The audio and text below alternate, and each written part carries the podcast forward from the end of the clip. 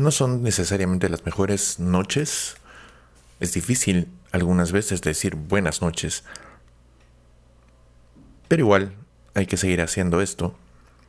Así que, pase lo que pase, bienvenidos al show.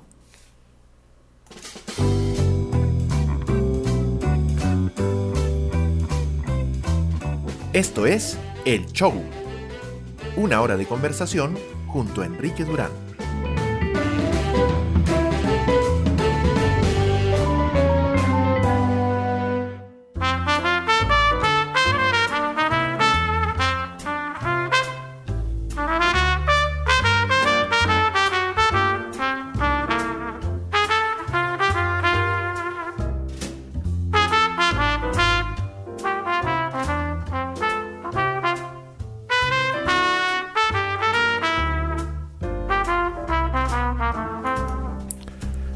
Son las 22 con 21, hoy día es 30 de abril de 2021, soy Enrique Durán, con estos problemas del audio de siempre, lo siento mucho. Esto es el show, y hoy día no estoy muy, de muy buen talante, pero sin embargo, creo que es necesario conversar un poco acerca de lo que nos está sucediendo ahora mismo Después de tratar de escapar un poco de la situación con este delicioso programa de covers que ustedes me regalaron hace unos días, porque la música que se escuchó fue suya. Casi, casi nada, muy poquito mía. Eso no obsta que muchas de las canciones que me pasaron esa noche eran personalmente muy significativas y muy bonitas además. Ya encontraremos momento para hacer una cosa igual, para hacer una disco, para hacer algo más divertido. Le agradezco a quienes ya están sintonizando el programa ahora mismo eh, y ojalá puedan comentarlo y decirme que andan por ahí. De alguna manera simbólica quiero empezar esta emisión con una canción que me es muy cara desde muy chico y que creo que no necesita más presentación que decir León Gieco, solo le pido a Dios. Volvemos en un momento más, esto es el show con Enrique Durán.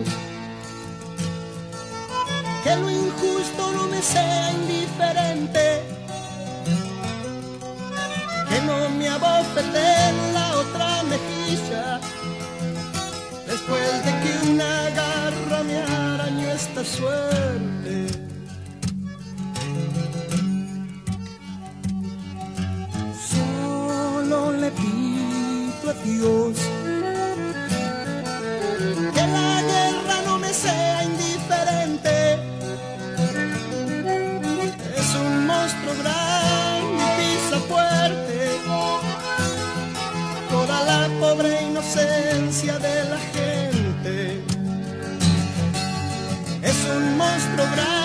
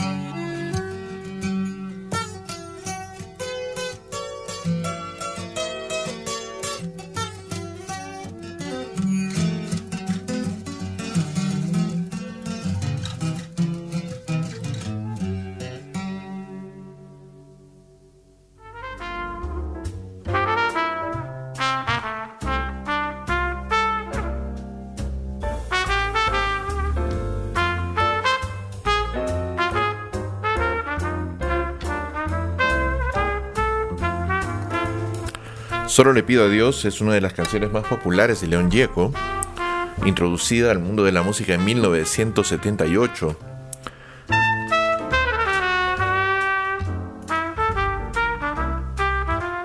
En el álbum 4LP.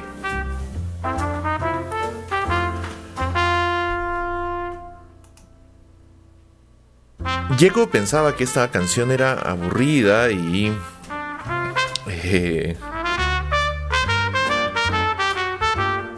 innecesaria.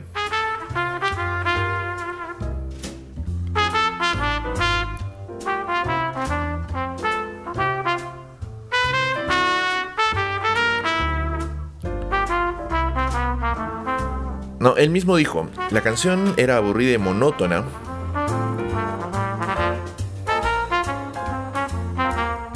Y sin embargo, cuando la graba, Diego encuentra que la canción tenía gran fuerza.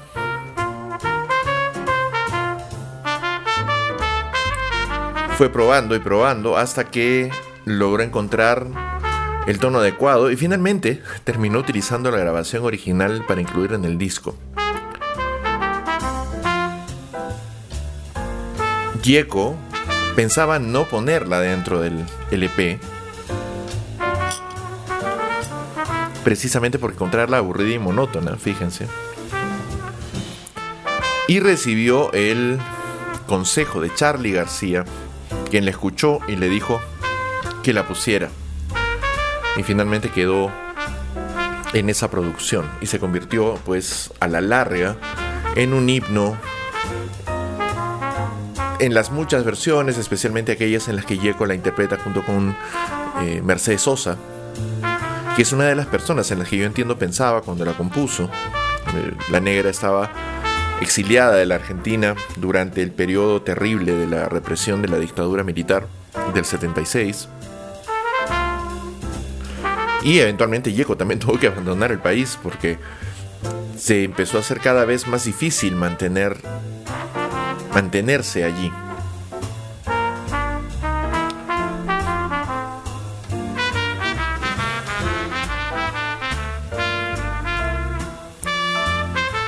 La canción tiene un poco de ver con las cosas que estoy... Perdóneme, estoy tomando cosas tibias todavía para tratar de recuperar bien la voz. Aún está un poco cascada. No sé si lo advierten, pero ahí está. Está escuchándome este, ya Julio. Julio Velarde. Muchísimas gracias siempre por oír. A quienes están escuchando el show, a quienes lo escuchan por ahí, pues ojalá que puedan eh, dejarme sus comentarios en la, en la caja más abajo para saber que por ahí andan. Y como es, como es mi costumbre, devolverles el saludo. Imagino que también hay personas escuchando en el eh, transmisor de Icecast que siempre adjunto con el programa, un transmisor que espero actualizar en los próximos días.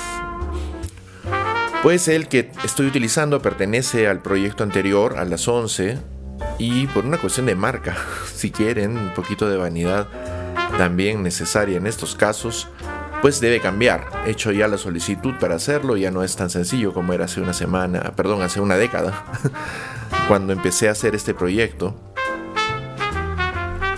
Y eh, bueno, seguramente recibiré la, respuesta pronto o, veré qué otro trámite más tengo que hacer. Antes era muy simple, simplemente, valga la redundancia, había que decir, hola, quiero tener una radio independiente y ya está. Y si finalmente no se puede, pues nos quedaremos con este y seguiremos utilizándolo hasta el fin del mundo.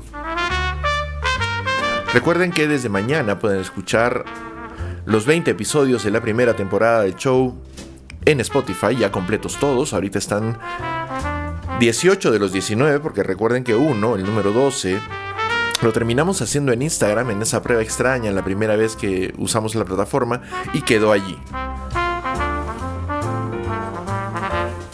Pero bueno, pues lo vamos a recuperar pronto. Espero. Y si no lo recuperamos, igual los otros 18 episodios están en Spotify y a través de esa plataforma pueden escucharlos en Apple Podcasts, Google Podcasts y otras plataformas de streaming en el mundo mundial. Exceptuando Evox, que se ha puesto muy eh, de telemeque con, con sus requisitos. Vamos a ver qué pasa.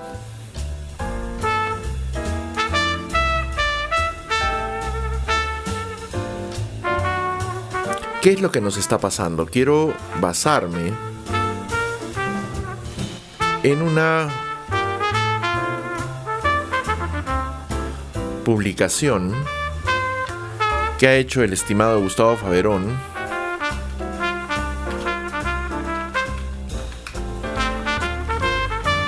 en su página personal.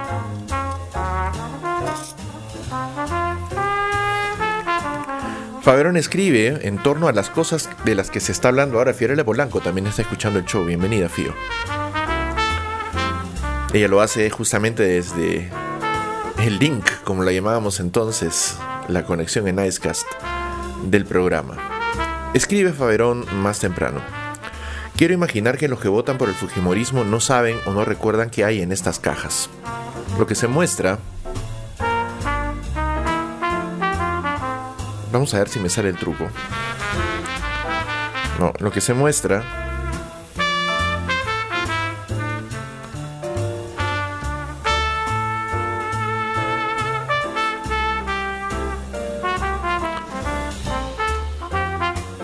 A ver, vamos a ver si puedo hacerlo. Lo que se muestra es una vieja fotografía, muy pero muy vieja. A la que vamos a llamar cajas.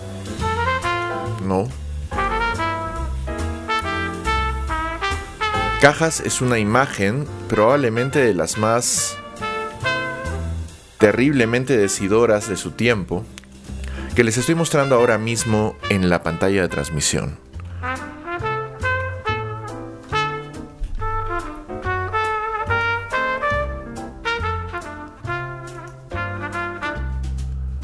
Vamos a ver si ahí está. A esa fotografía, Gustavo Faberón le pone este texto. Quiero imaginar que los que votan por el Fujimorismo no saben o no recuerdan qué hay en esas cajas.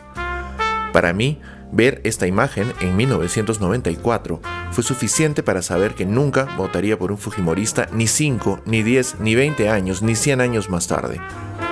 Cuando Fujimori mandaba asesinar gente, y tiempo después los deudos reclamaban los cadáveres, si alguien había encontrado los cadáveres, Fujimori los devolvía así, en cajas de leche y gloria. Padres, madres, recibían a sus hijos así. Ahora díganme, pídanme que vote por este animal salvaje y su gavilla de criminales, y díganme que es en defensa de la democracia.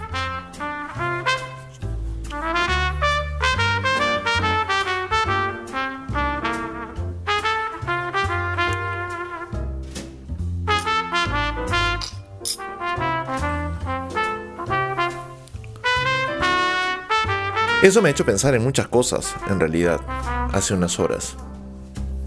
Porque es un asunto molesto, incómodo, detestable. Me parece increíble que tengamos que seguir hablando de esto. Me parece increíble que tengamos que seguir hablando de estas cajas casi 40 años después de la masacre eh, perdón, de los hechos de Sendero Luminoso casi 30 años después de la masacre de los estudiantes de la Cantuta y Barrios Altos, y más de, perdón, ya 30 años después de la masacre de Barrios Altos, y después de muchos de los actos de terrorismo de Estado cometidos no solamente en el gobierno de Fujimori, sino también muy especialmente en el gobierno de Fernando Belaunde, muy especialmente en el gobierno de Alan García, Pero tal vez los más siniestros fueron los cometidos durante el gobierno de Fujimori en tanto se cometieron tratando de endilgarle a los muertos de estos operativos siniestros una afiliación senderista. Los estudiantes de la cantuta fueron acusados de senderismo. Los muertos de la apoyada de Barrios Altos fueron acusados de ser senderistas. Y en una de las más patéticas partes de este relato histórico lleno de patetismo, se supo luego que, pues, bueno, son comentarios que siempre llegan por ahí y son parte de la historia ya, ¿no? Se supo que probablemente el grupo Colina se confundió de pollada. Son cosas que pasan, de verdad. A esta imagen terrible, a esta imagen que ahora vamos a llamar cajas, pues puedo poner otra imagen más.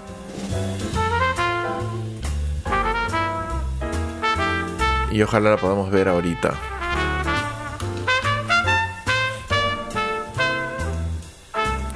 A esta imagen la vamos a llamar cajones. Y se las muestro ya mismo. Si me lo permite el software. Ajá, aquí está cajones. A ver si el software de transmisión me lo permite. Me disculparán si hay una pequeña deformación en la imagen. Pero supongo que ya la pueden ver ahora será muy pronto que la, que la verán. Ahí está Cajones. Esta es una imagen tomada en Lucanamarca. Lucanamarca en 1983. Hola Clau, ¿cómo estás? Bienvenida Claudia Vera, que está escuchando también el show por Facebook.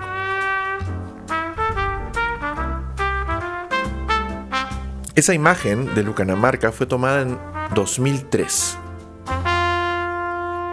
Como buena parte de ustedes saben, en 2001, poco antes de terminar su gobierno, el gobierno de Valentín Paniagua, como parte de los acuerdos a los que se había llegado en la conformación del Acuerdo Nacional, decidió instaurar, instalar una Comisión de la Verdad, que luego terminó denominándose Comisión de la Verdad y Reconciliación, que durante varios años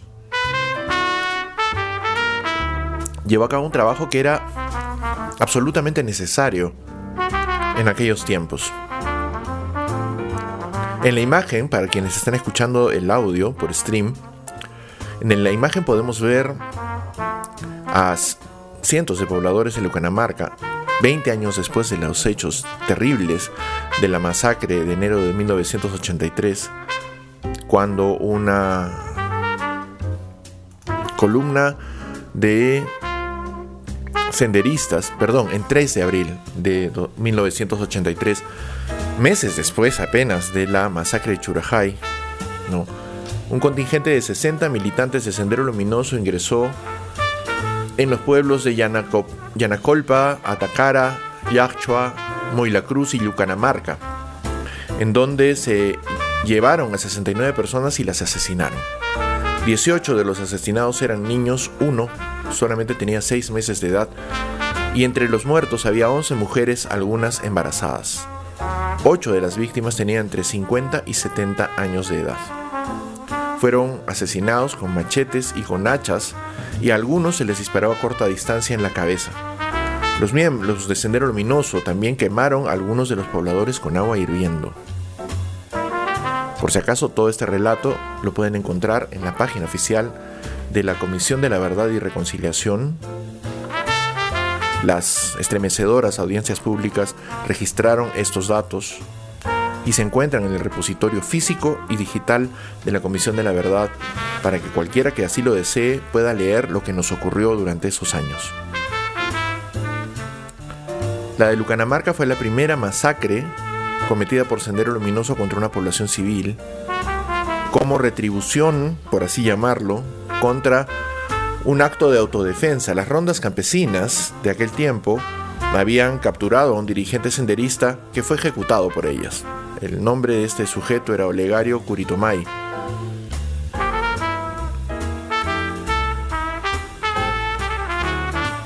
Y esto ocasionó que Sendero Luminoso decidiera eliminar a una parte de la población de esa zona, una masacre que fue admitida por Abimael Guzmán años después, durante aquello que se llegó a llamar en su momento la entrevista del siglo, que fue publicada por el diario de Marca en algún momento de finales del 88 o del 89, ya no recuerdo bien la fecha, pero allí Guzmán admitió esta masacre.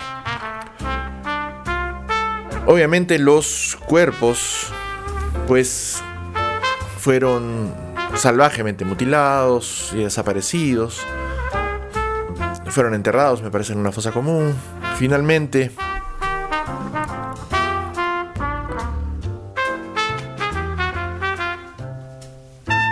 esta imagen que estamos viendo, los que podemos compartir el vídeo, en esta imagen lo que estamos viendo es el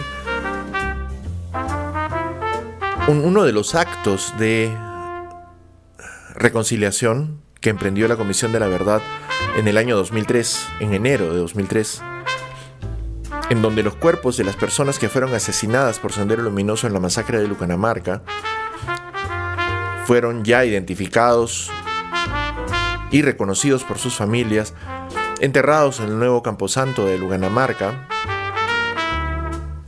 con un... Eh, uno de los comisionados, me parece que fue Carlos Iván de Gregori, quien estuvo en esa ceremonia, uno de los comisionados de la Comisión de la Verdad, pidió perdón a los pobladores por el olvido de décadas del Estado peruano,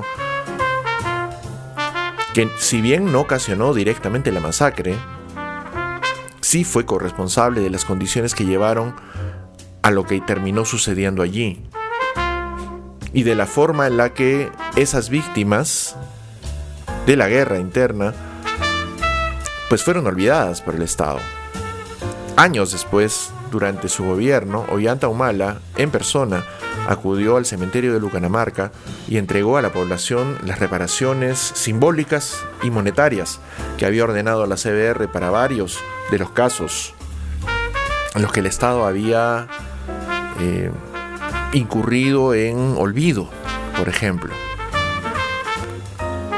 Ustedes no tienen idea de lo potente que es recordar, de lo potente que es reconocer las cosas que han sucedido. Y sin embargo, todos nosotros pasamos por momentos así. Lamento decir que en el último año, desde que comenzó esta terrible situación en la que vivimos ahora, la pandemia de coronavirus, muchos han tenido la desgraciada oportunidad de enfrentarse con la memoria, con ese momento incómodo, triste, terrible, en el que nos ponemos delante de alguien que ya no está más y recordamos la mayoría de las veces con afecto y cariño los hechos que nos sucedieron, que nos llevaron hacia ese momento. Y a veces, muchas más veces de las que estamos dispuestos a admitir, son las pequeñas reivindicaciones a la memoria de quienes ya no están las que completan el círculo que necesitamos ser completado para encontrar paz, para encontrar tranquilidad. Si enfrentados a una circunstancia en la que tenemos delante de nosotros los cuerpos de las personas que ya no están con nosotros, lo cual proporciona cierre, imaginen lo que pasa cuando durante muchos años esos cuerpos nunca están. Cuando no se tiene idea de qué es lo que ha sucedido con las personas que se ha perdido, cuando no se les ha podido despedir, especialmente en un ambiente como el de la Sierra Peruana, por ejemplo, en donde la muerte tiene un significado un poco distinto al que nosotros le otorgamos en las grandes ciudades del Perú.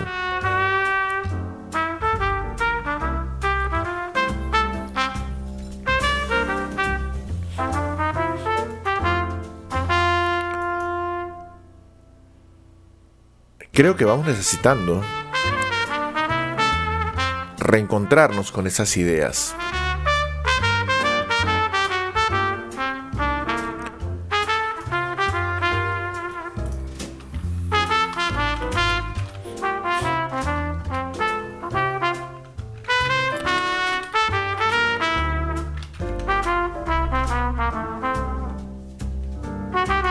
Quiero compartir con ustedes una canción de Charlie García, de Cerú Girán, en realidad, que no sé, yo siempre he encontrado muy hermosa. Y por eso la voy a compartir con ustedes ahora mismo. La canción se llama Desarma y Sangra. Y la escuchamos en un segundo más en este momento que le estoy descargando, ya la tengo casi lista aquí.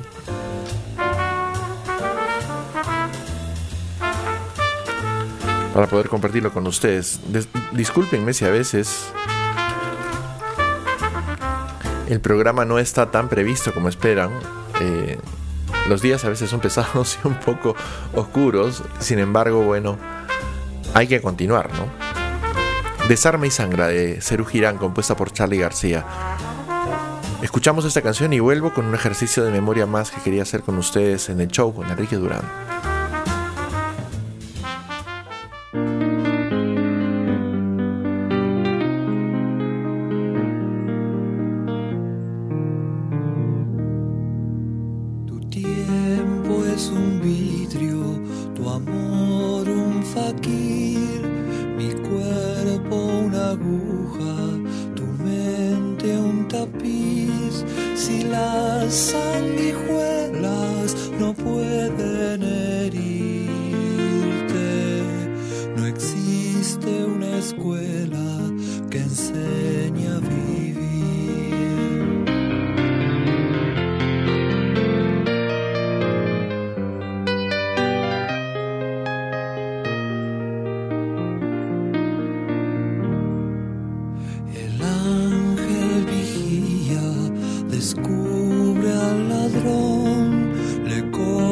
quita las manos, le quita la voz.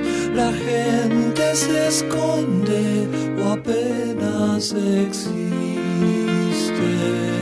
se olvida de lo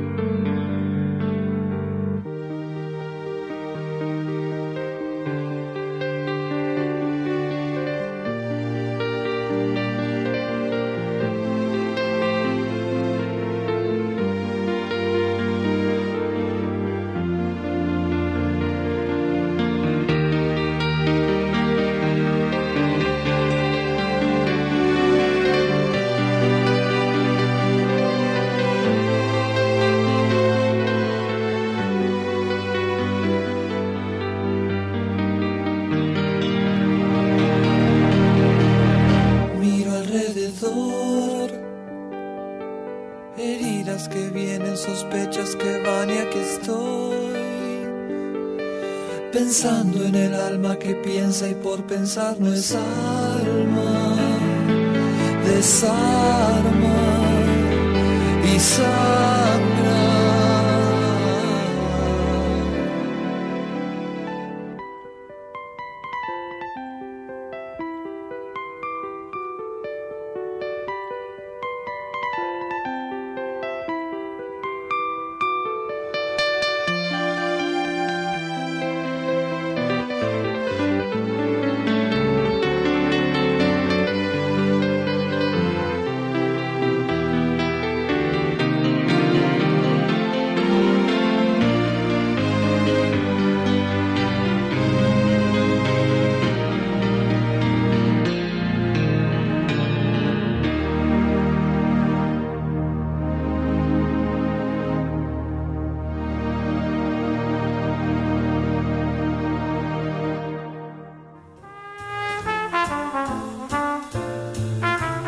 Desarma y Sangre es una canción que está dentro de uno de los álbumes más maravillosos y excelsos de la música argentina, compuesta en 1980 por Charlie García, incluida en el álbum Bicicleta, que es el tercer álbum de Cerú Girán, probablemente uno de los más completos de la banda, que contiene... ¡Wow! Contiene música absolutamente brutal. La banda se convirtió en una megabanda desde bicicleta. ¿Qué encontramos en el bicicleta, por ejemplo? Canción de Alicia en el País, otra canción brutal que seguramente vamos a escuchar en un rato más en el show para completar el tema. La luna de marzo, encuentro con el diablo, a los jóvenes de ayer y cuánto tiempo más llevará.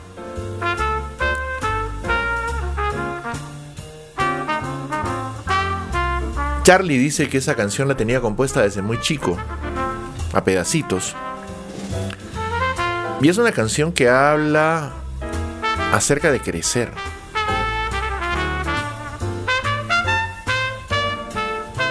Que habla un poco acerca de memoria, de cuán necesaria es la memoria. ¿Qué es lo que nos pasa como país? Bienvenida Vanessa Ormeño, que también está escuchando el show.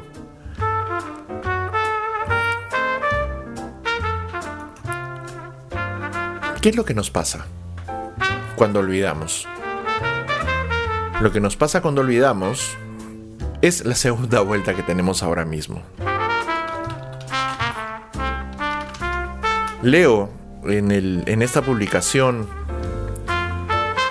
de Gustavo Faberón, de la que estamos hablando hace un rato,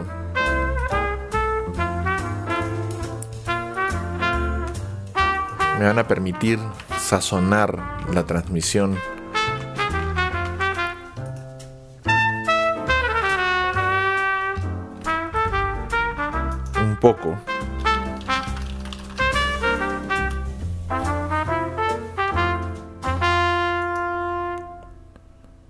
si puedo.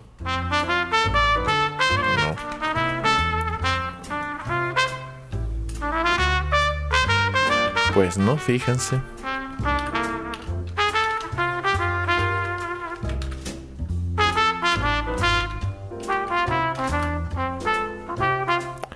ver si ahora me deja. Niet. Qué hermoso. Así pasan cosas. A ver si ahora sí me va a dejar.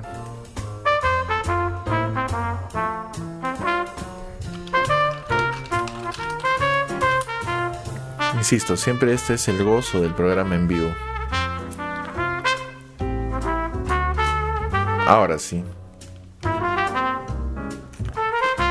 ¿no? Este que van a ver ahorita quienes están mirando la transmisión por, por Facebook Live, este es el resultado de nuestra falta de memoria, de nuestra incomodidad para hacer ejercicios de memoria. Esta segunda vuelta.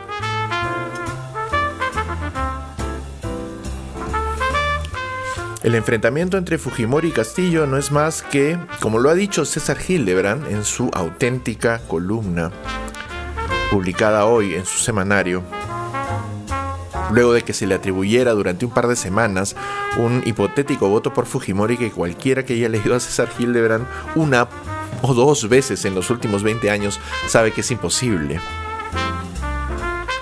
Pues Hildebrand afirma que no va a votar ni por uno ni por la otra. Obviamente, el catálogo de las miserias de la señora Fujimori y su estirpe es mucho más grande y abultado que el del señor Castillo. Como comenta Faverón en su columna, perdón, en, los comentarios de esta publicación de la que empezamos hablando en este programa, cuando Fujimori estaba ordenando el asesinato de los estudiantes de la cantuta, Pedro Castillo era un rondero luchando contra Sendero.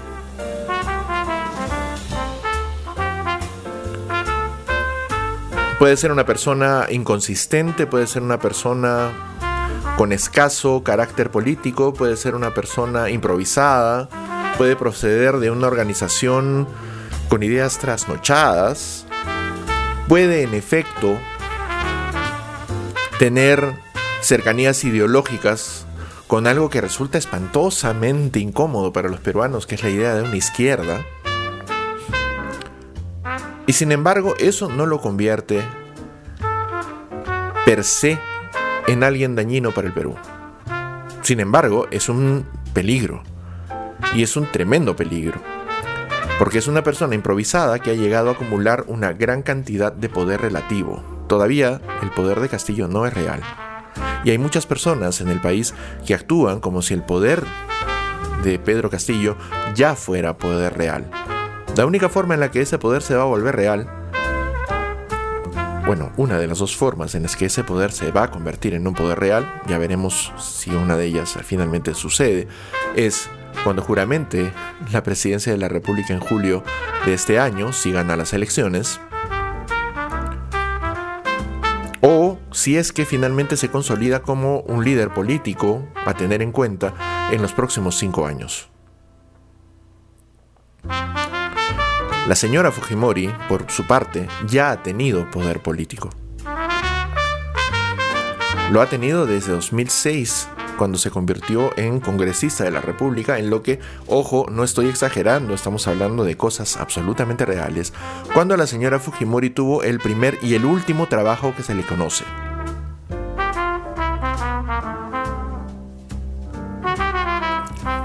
Luego de salir del Congreso de la República en 2011, Keiko Fujimori no ha vuelto a trabajar un día más. No en un trabajo real. Sí, ha sido la líder de su partido y por tanto responsable de las cosas que ese partido ha hecho, coordinando en muchos casos directamente con ella, como se supo a través de las filtraciones del chat Mototaxi, que en Telegram y en WhatsApp tenía con su bancada durante el último quinquenio especialmente en el trienio inicial, cuando las tensiones con el gobierno de Pedro Pablo Kuczynski llegaron a lo más alto, y también con el gobierno de Martín Vizcarra, en su primer año.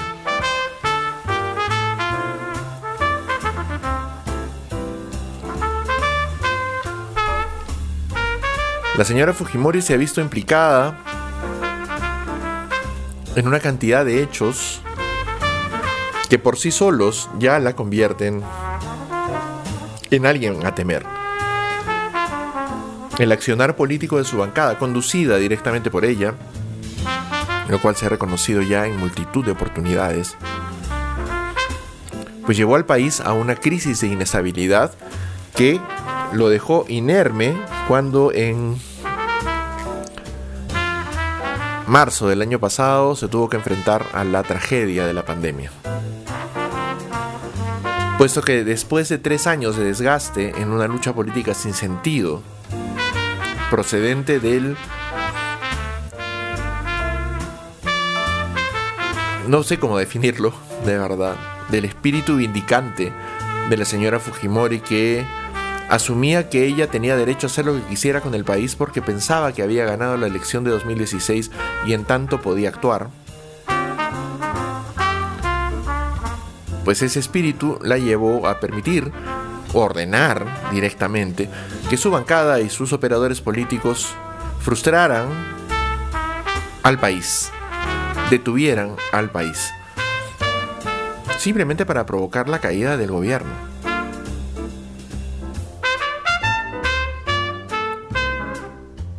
Una cosa con la que no contaba la derecha del país, estoy completamente seguro, fue con el escándalo Odebrecht.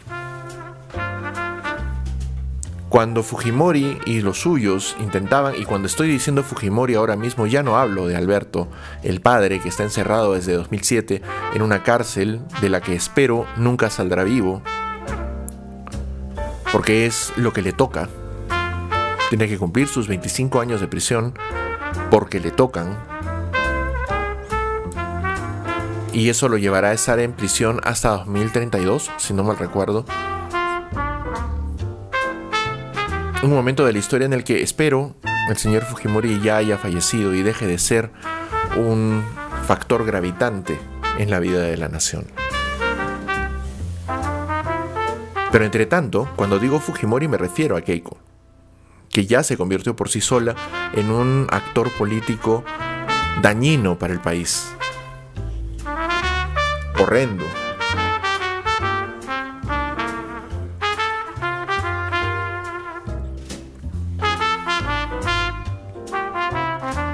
Fujimori nos ha llevado a un punto en el cual muchas de las peores pesadillas de los que en algún momento salimos a la calle entre el año 97 o 98 y hace poco, se empezaron a convertir en realidad.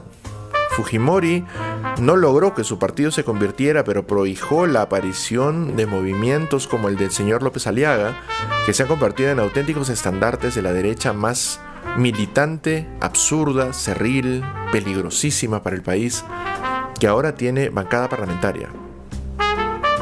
Por su propio derecho, además.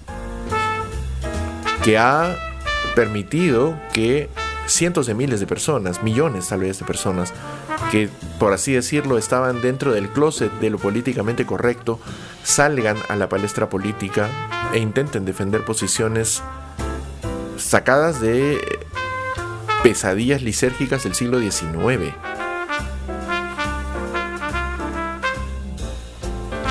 posiciones que son además la herencia política de la aparición fugaz pero determinante de un sujeto espantoso que ya no es presidente de los Estados Unidos, pero que sin embargo sigue marcando la agenda política de muchos países en el mundo.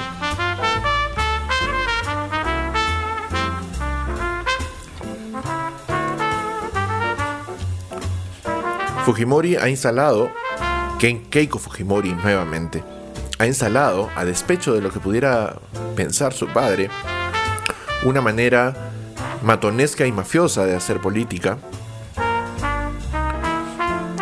en la que, de alguna forma, tenemos una estructura así, bien mafia, bien de don, ¿no? En donde quien se encarga de las relaciones públicas o de la imagen institucional, pues está ahí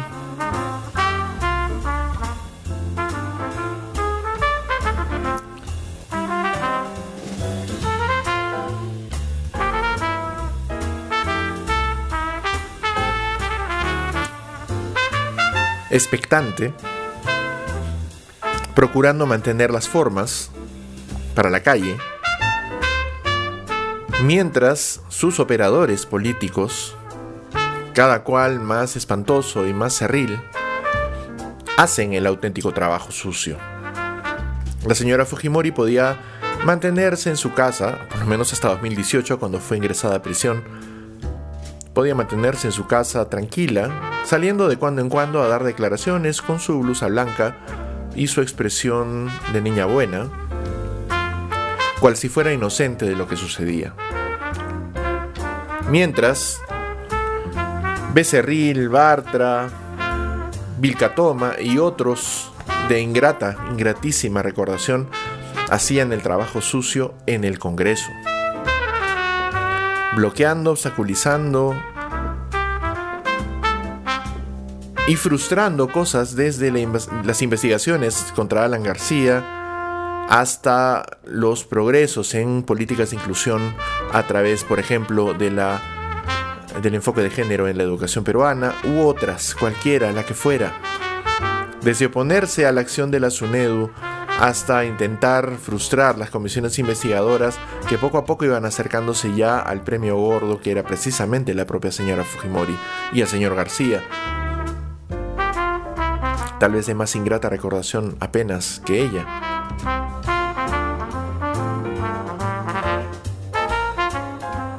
Y finalmente todas esas acciones, las acciones indolentes de la bancada fujimorista, nuestro propio carácter suicida como ciudadanos, por así llamarnos, por utilizar un término convencional, nuestras propias acciones nos han colocado en este extraño momento y lugar.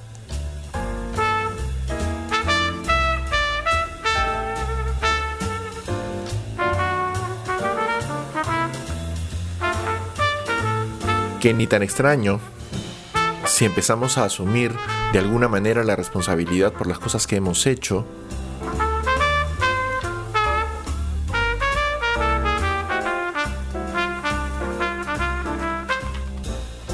y las que nos corresponden. Tenemos una gran cantidad de responsabilidad. Todos, incluso los que nunca han votado por Fujimori. Ojo, porque todos hemos actuado y es momento de entender que no se puede escapar de ciertas cosas. Todos hemos actuado de una u otra forma para permitir que este estado de cosas nos lleve a este punto. Nuestros olvidos, nuestras desidias, nuestra falta de compromiso y ganas de actuar para proteger al país de lo que nos está pasando ahora han sido determinantes en este momento que estamos atravesando ahora mismo, en donde todas las polarizaciones que se han ido acunando en el país durante 40 años, o durante por lo menos los últimos 20, cargadas de mentiras, de tibiezas, de medias verdades, nos dejan a elegir entre la espada más filosa y la menos filosa. Porque aquí ya no existe siquiera una pared. Solamente un cuerpo, el nuestro, que se encuentra muerto de pánico, sin saber realmente qué hacer.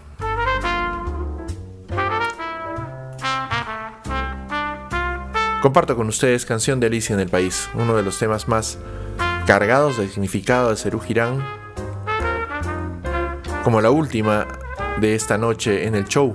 Vuelvo con la última parte del comentario de hoy día para despedir esta semana, la última semana de abril. Esto es el show con Enrique Durán.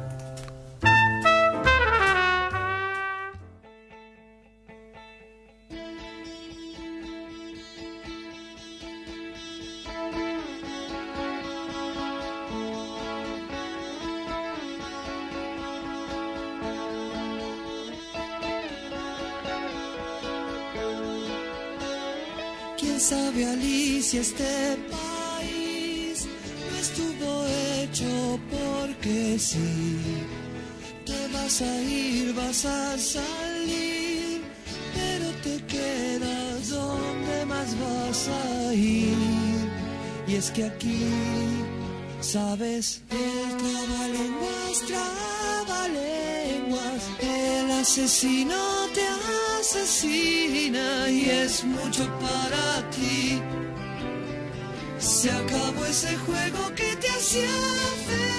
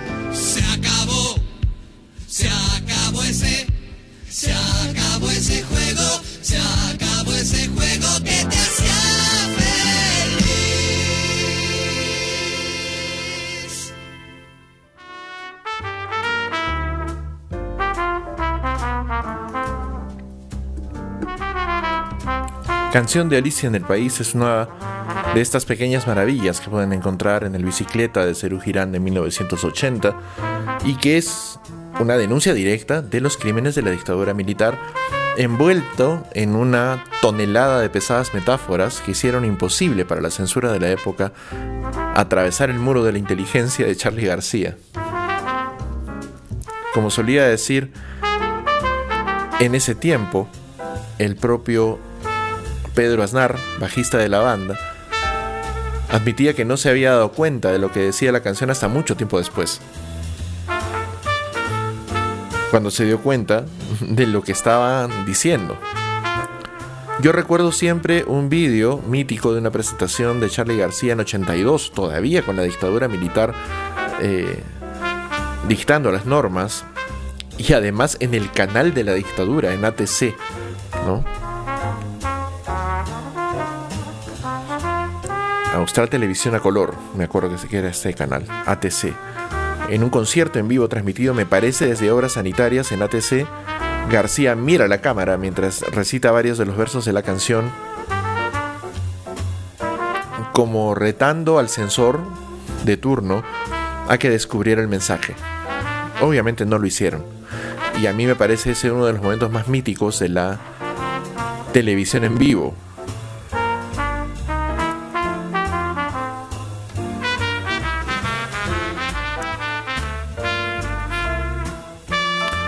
Finalmente, el debate entre Fujimori y Castillo se llevará a cabo mañana en Chota.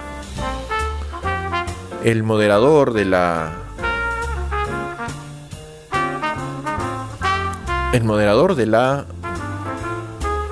de este eh, debate va a ser el periodista norteño Carlos Hidrogo, quien precisamente trabaja en Chota, ¿no? Se había especulado durante más las últimas horas que RPP, que es eh, una de las radios que había afirmado que podía proveer la logística de comunicación necesaria para la transmisión a nivel nacional del debate, había propuesto a Patricia del Río para que se hiciera cargo de este, de este asunto. Y esa me parece probablemente la última de las ironías, ¿no? Y uno de los aciertos de mi estimado Marcos y Fuentes de la Encerrona, que empiezan a notarse ahora, respecto a, por ejemplo, convocar a analistas políticos que no sean limeños para empezar a leer lo que nos está pasando.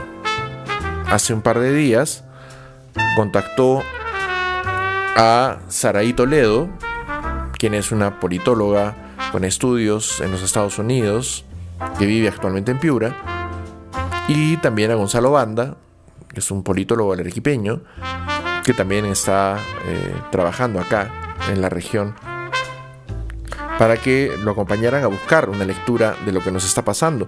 Y varias de las cosas que han dicho tanto Banda como Toledo eh, me parecen bastante evidentes para quienes, para quienes realmente vivimos en las regiones y por lo mismo más tristemente desconocidas para los limeños que han vivido a lo largo de los últimos tiempos, de las últimas décadas, alimentados en información a través de las lecturas de personas como Patricia del Río, por ejemplo, a quien yo mismo le he reconocido agudeza muchas veces, pero cuya capacidad para interpretar a un país que no conocen se ha hecho evidente tanto más en las últimas elecciones, no, son, no en el último proceso, sino en los últimos cinco años. La sorpresa ante lo que ocurrió en 2016, en esta derrota rutilante de Fujimori por apenas 40.000 votos, lo ocurrido en 2018, lo ocurrido en el referéndum de 2000 18 también, la segunda vuelta de las elecciones regionales y municipales. Lo ocurrido en las elecciones de reemplazo de Parlamento de 2020. Y finalmente, lo que nos ha pasado el 11 de abril nos muestran que los medios de comunicación basados únicamente en Lima y en la opinión de personas que no tienen contacto con la realidad del resto del país, ya deben empezar a olvidarse. No podemos seguir confiando en plataformas de análisis que han demostrado ser inefectivas para entender lo que sucede. Yo veo a mucha gente confundida, por ejemplo, con el resultado de las encuestas que finalmente colocaron a Castillo y Fujimori en esta circunstancia. Bueno, no, la colocaron, nos mostraban que iban a ser ellos. Por triste y patético que parezca, ¿no? Y veo a mucha gente confundida reclamando sentido a las encuestas, pero sentido con lo que ellos pensaban que iban a hacer. Esto demuestra además de sobra lo dañino que puede llegar a ser este asunto de no permitir que las encuestas se publiquen en la última semana, durante los últimos días antes de la elección. Porque tal como ocurrió el 90 con Fujimori, de la misma forma ha ocurrido ahora. Un candidato que en las últimas semanas se empieza a perfilar con un porcentaje suficiente en una elección entre pigmeos donde pasa con el 11% del voto emitido, no del voto válido, a la segunda vuelta con otra persona que pasa con menos del 10%, saquen su cuenta,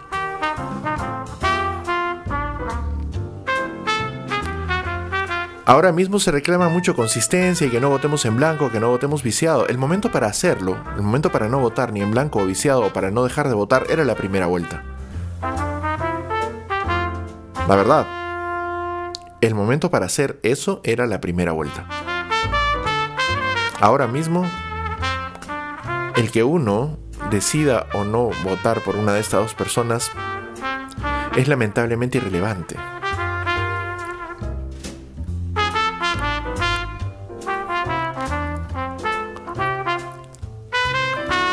Obviamente el voto a favor de uno de ellos tiene toda la relevancia del mundo porque se está eligiendo directamente, pero quienes hemos decidido no votar por ninguno, realmente no vamos a afectar el resultado.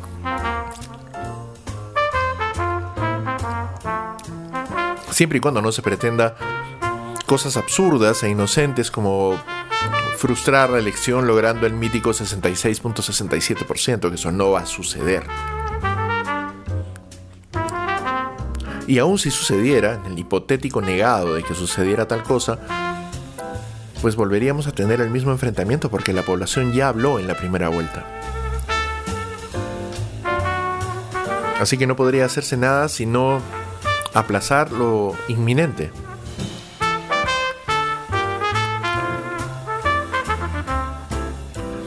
Una elección que tendría que hacerse igual.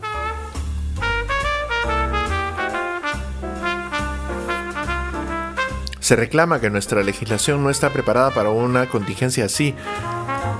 Y a esa suposición yo tengo que oponer la idea clara de que la segunda vuelta es una medida de emergencia y que no deberíamos haberla estado usando de manera tan constante desde 2001. Desde el retorno a la democracia en 2001, todas nuestras elecciones han llegado a segunda vuelta.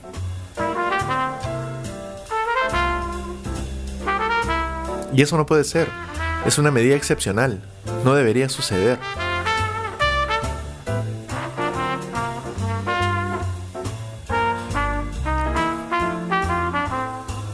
Pero bueno, ya estamos ahí. ¿Qué puedo concluir de toda esta larga perorata que ustedes me han permitido esta noche?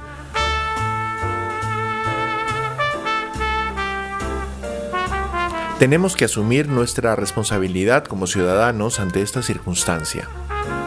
Tenemos que hacerlo. Porque de lo contrario, si no la asumimos, si no empezamos a tomar en serio lo que nos ha pasado el 11 de abril, cualquiera que sea el resultado de esta segunda vuelta y de los próximos cinco años, aún nos falta ver lo peor.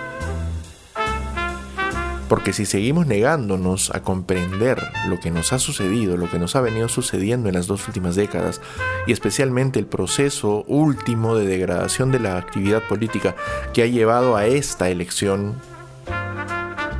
si nos negamos a seguir, si nos negamos a entender, perdón, nuestra responsabilidad en todo este asunto, en 2026 vamos a tener una elección más tóxica aún, todavía, eso está garantizado.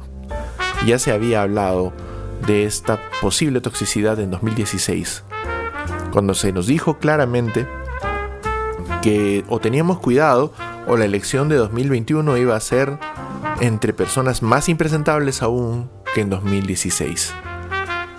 Y aquí estamos. ¿En serio queremos apostar qué cosa nos pasará en 2021? Perdón, en 2026 queremos hacer esa apuesta mostrándonos otra vez irresponsables, irritos, abandonados de la actividad política, del compromiso que deberíamos tener como ciudadanos? Porque mi generación ya lo hizo, ya abandonamos las cosas. Pensamos que habíamos ganado y lo dejamos ser. Estamos cosechando lo que sembramos. La señora Fujimori es parte de mi generación. Así que de alguna forma la siento mi responsabilidad.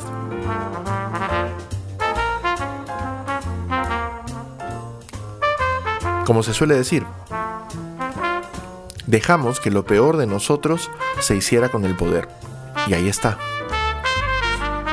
Sin duda alguna, la señora Fujimori es la peor expresión de mi generación. Y está por tercera vez tentando el poder, un poder que ya ha intentado ejercer de manera abominable durante el último quinquenio.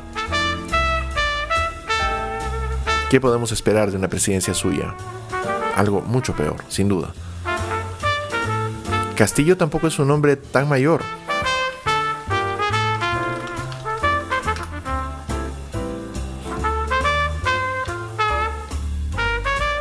Tiene 51 años.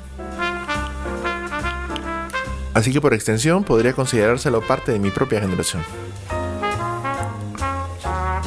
O justo el final del anterior. Y por eso ahí podríamos encontrar su... Eh,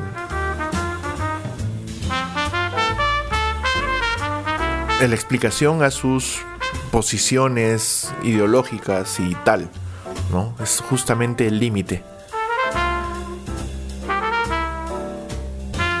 Así que también es hijo de todo esto, de todo lo que nos prohijó a nosotros, él también. Y debería provocarnos muchos, muchos problemas.